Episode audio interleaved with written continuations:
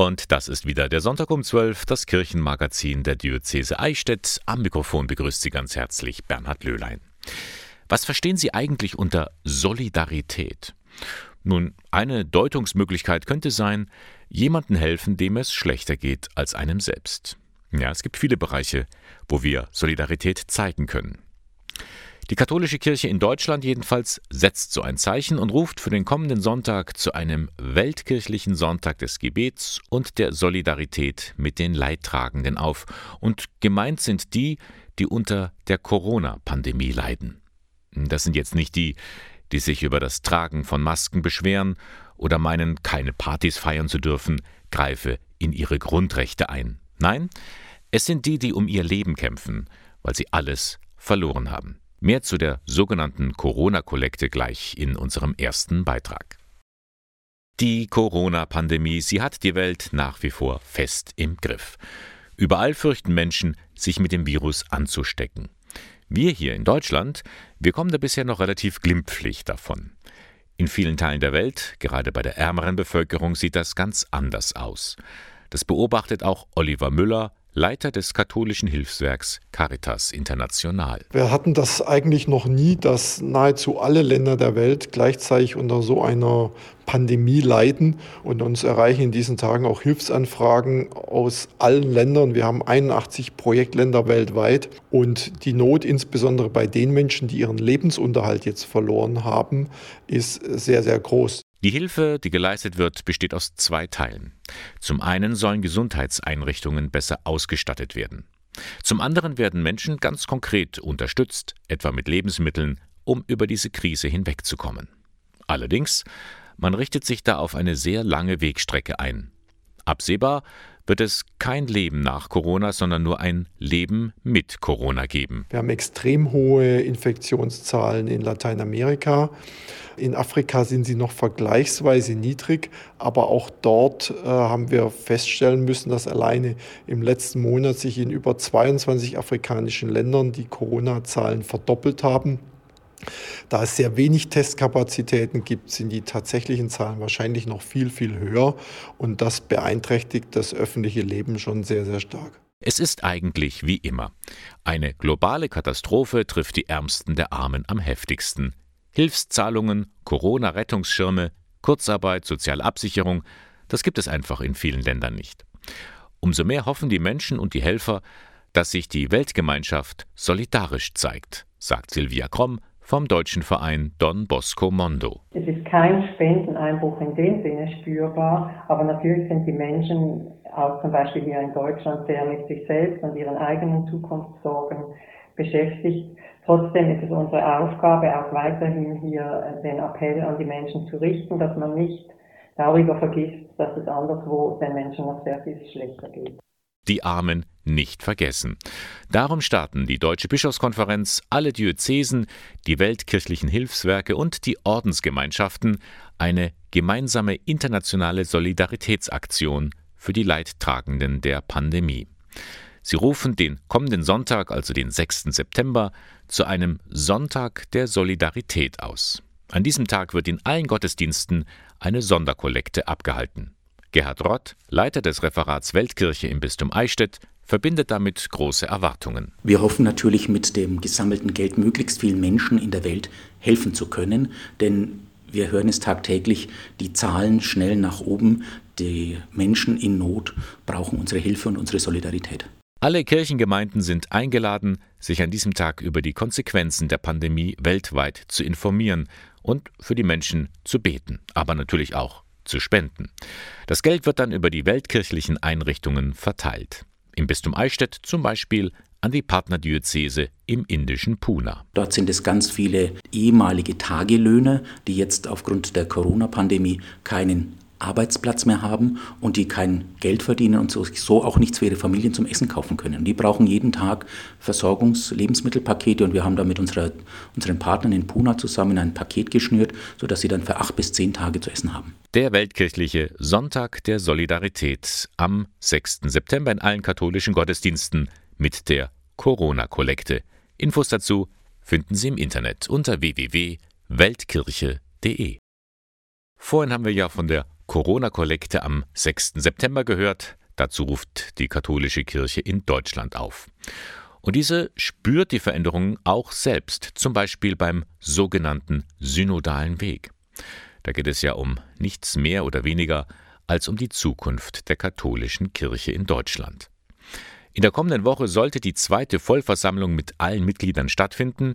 Stattdessen gibt es nun kleinere Konferenzen in fünf Regionen mit maximal 50 Teilnehmern. Das bringt einiges mit sich, auch für die geistlichen Begleiter des Reformprojekts. Gabriele Höfling berichtet. Die fünf anstehenden Konferenzen des synodalen Wegs stehen ganz im Zeichen von Corona. Das Virus ist auch für den kirchlichen Reformdialog eine Herausforderung, sagt Theologin Maria Boxberg. Auf jeden Fall sind die Themen, die bisher im synodalen Weg ja auf der Arbeitsliste stehen, noch brisanter geworden die Frage, wie sind Frauen belastet durch Familienarbeit. Boxberg und der Ordensmann Bernd Hagenkort sind die geistlichen Begleiter des Projekts. Das heißt, sie begleiten die Treffen mit Impulsen und öffentlichen Gebeten.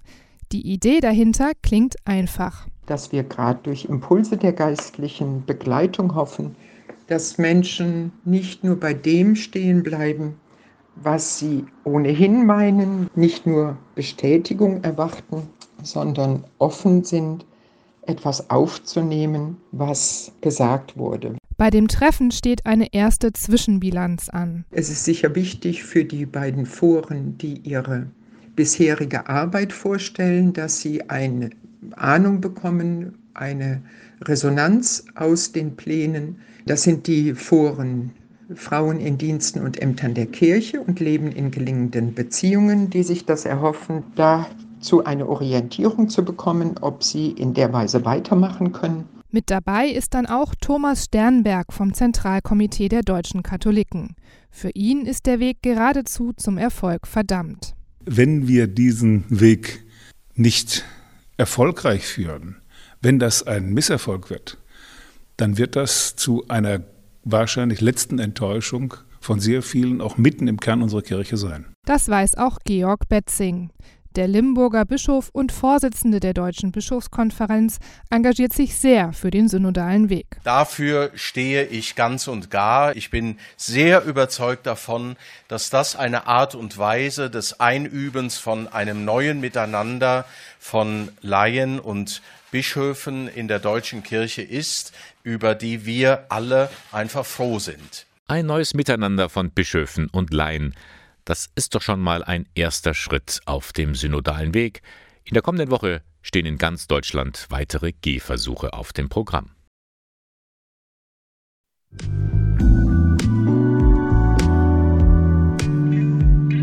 Hallo, ich bin die Fabienne, ich bin 19 Jahre alt, komme aus Pollenfeld, bin derzeit Azubi als Gesundheits- und Krankenpflegerin im Klinikum Ingolstadt und wir werden uns jetzt die nächsten paar Wochen und Monate beschäftigen mit dem Thema Glauben und da nehme ich euch jetzt mit. Das also ist Fabienne. Fabienne Strehler aus Pollenfeld im Landkreis Eichstätt. Sie ist Mitglied der Freiwilligen Feuerwehr, Ministrantin und engagiert sich in der kirchlichen Jugendarbeit. Und Fabienne hat viele Fragen. Sie ist den kleinen und großen Themen des Glaubens auf der Spur. Fabienne fragt, so heißt die neue Social-Media-Serie des Bistums Eichstätt auf Instagram und Facebook. In der ersten Folge dreht sich alles rund ums Beten. Hallo Clemens. Hallo Fabienne, schön, dass du da bist. Heute geht es um das Thema Beten und dann starten wir gleich mal mit der ersten Frage an dich, Clemens. Was ist Beten eigentlich überhaupt? Also für mich ist Beten, dass ich Zeit mit Gott verbringe und äh, wenn ich mit einem Freund Zeit verbringe, dann muss ich jetzt nicht groß Leistung bringen oder was machen, sondern ich darf mich einfach auf die Begegnung freuen und mich auf die Begegnung einlassen. So ist es beim Beten auch. Und Gibt es da bestimmte Zeitpunkte, wann ich beten sollte? Nur wenn ich was brauche oder wenn ich, wenn ich eben Gott. Jugendpfarrer Clemens Menneken steht der 19-Jährigen in dieser ersten Folge Rede und Antwort. Weitere sind geplant. Ist ein Altar einfach nur ein Tisch in der Kirche? Was heißt Nächstenliebe? Oder was hat es mit Brot und Wein in der Messe auf sich? Was sind Hostien eigentlich? Aus was bestehen die? Was passiert mit der Hostie während der Messe? Ich habe mich als Kind immer gefragt, warum ich die Hostie erst ab der dritten Klasse bzw. mit der Kommunion empfangen darf. Das Ganze ist keine Einbahnstraße. Die Nutzer sind eingeladen, selbst mitzudiskutieren und neue Fragen und Themen aufzuwerfen, sagt Annika Teiber-Groh von der Medienarbeit der Diözese Eichstätt. Mit unserer neuen Serie auf den sozialen Medien wollen wir die Menschen einfach mal dort erreichen, wo sie eben auch tagtäglich unterwegs sind und dort auch ansprechen. Und ich denke, die Fabienne schafft es da ganz gut, äh, die Menschen mit ihren Fragen mitzunehmen und eben diese Themen des Glaubens auch mal ähm, aufzubrechen, gerade auch für die jüngeren Leute. Alle 14 Tage erscheint die Serie, wie gesagt, auf dem Instagram und dem Facebook-Kanal des Bistums Eichstätt. Themen rund um den Glauben bei Fabienne fragt. Danke, dass du dir heute Zeit genommen hast für uns. Danke, dass du da warst. Das war's dann mit dem Thema Beten. Wir sehen uns das nächste Mal. Bis dann. Ciao. Sie leben in ihrer eigenen Welt. Gefühle anderer verstehen sie nicht, eigene können sie selten zeigen. Menschen mit Autismus. In der Regel wird diese Entwicklungsstörung bei Kindern zwischen sechs und zehn Jahren festgestellt.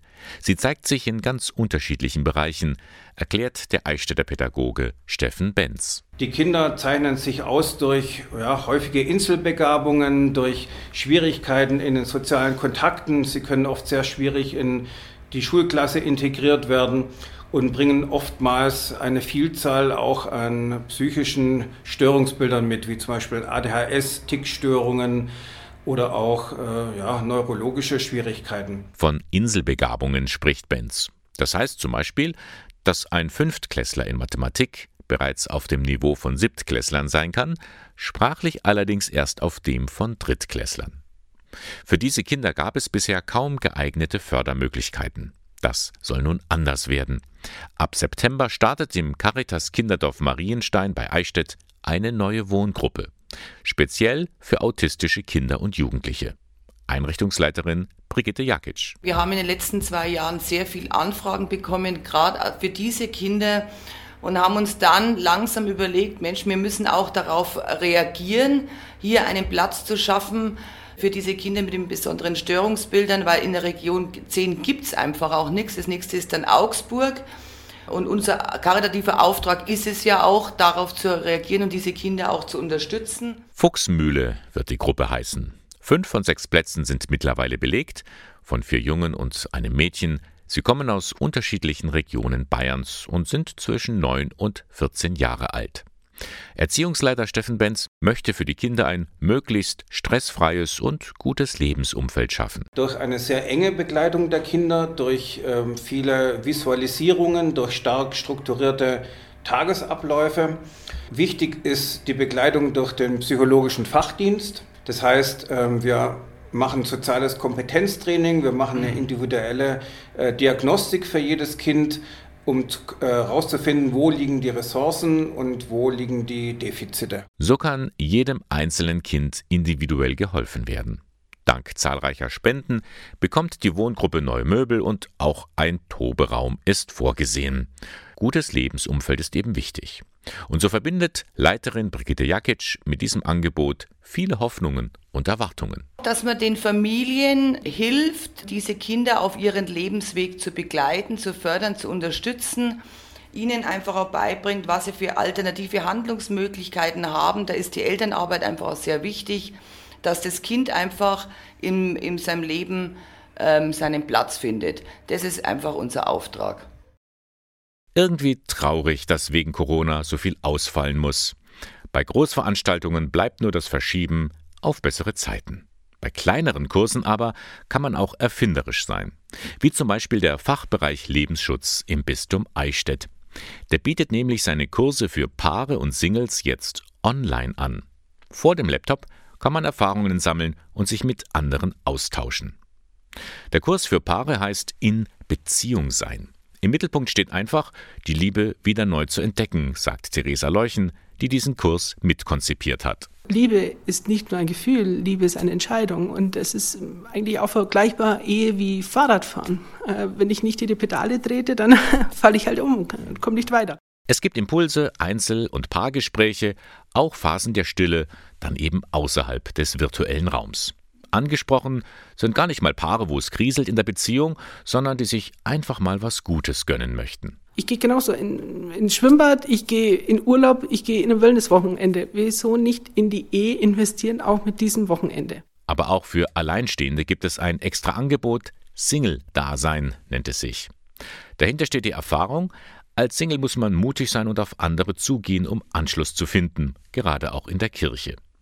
Das ist nicht jedermanns Sache, sagt Theresa Leuchen vom Fachbereich Lebensschutz im Bistum Eichstätt. Ich könnte mir vorstellen, dass es in einer Stadtgemeinde, die sich sehr heterogen zusammensetzt, ähm, die Thematik Single häufiger in den Gottesdiensten zum Beispiel auftaucht, als in einer in sich relativ geschlossenen Gemeinde, die sehr auf Familien ausgerichtet ist. In dem tatsächlich dann die Wahrnehmung sehr stark ist, ich komme hier nicht mehr vor, weil die Texte sehr auf Familie bezogen sind, auf Kinder, auf Erziehung, auf den Lebensalltag bezogen sind. Und das soll sich ändern bei diesem Workshop.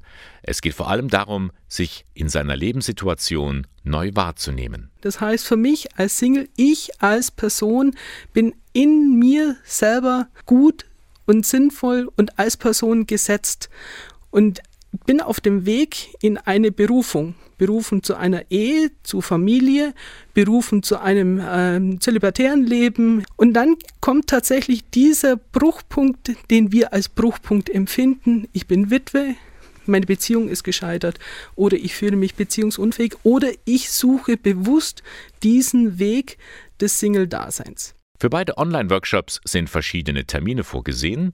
Der für Paare findet statt am 19. September, 21. November und 23. Januar und der für die Singles am 3. Oktober, 12. Dezember und 6. Februar. Beginn ist jeweils um 14 Uhr, Ende um 19 Uhr. Das Angebot ist kostenfrei und alle Infos dazu finden Sie im Internet unter www.bistum-eichstätt.de slash Lebensschutz. Wie heißt es so schön? Ungewöhnliche Zeiten erfordern ungewöhnliche Maßnahmen. Ein Paar-Workshop online zu gestalten, warum nicht? Vorhin haben wir darüber berichtet und wenn Sie das alles nochmal in Ruhe nachhören wollen, worum es heute in dieser Stunde ging, dafür gibt es das Internet unter www.radiok1.de finden Sie alle Beiträge von heute. Und es war der Sonntag um 12 von Radio K1, dem Kirchenfunk der Diözese Eichstätt. Uns finden Sie am Leonroth Platz 4. Moderation und Redaktion der Sendung Bernhard Löhlein. Ich wünsche Ihnen noch einen schönen Sonntag und freue mich, wenn Sie das nächste Mal wieder mit dabei sind. Bis dann.